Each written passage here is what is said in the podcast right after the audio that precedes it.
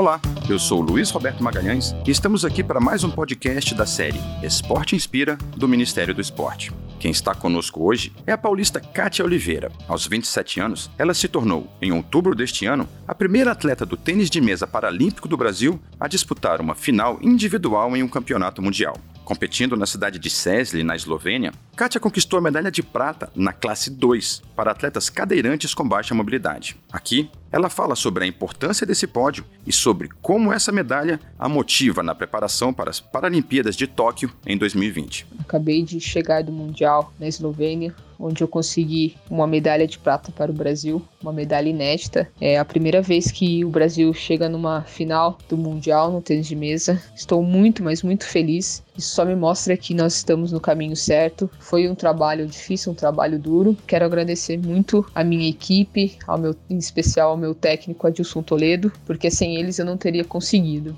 E esse resultado só me deu mais força e me mostrou que o Brasil pode chegar no topo, né? Nós vamos continuar trabalhando firme e forte para conseguir a tão sonhada medalha de ouro em Tóquio 2020.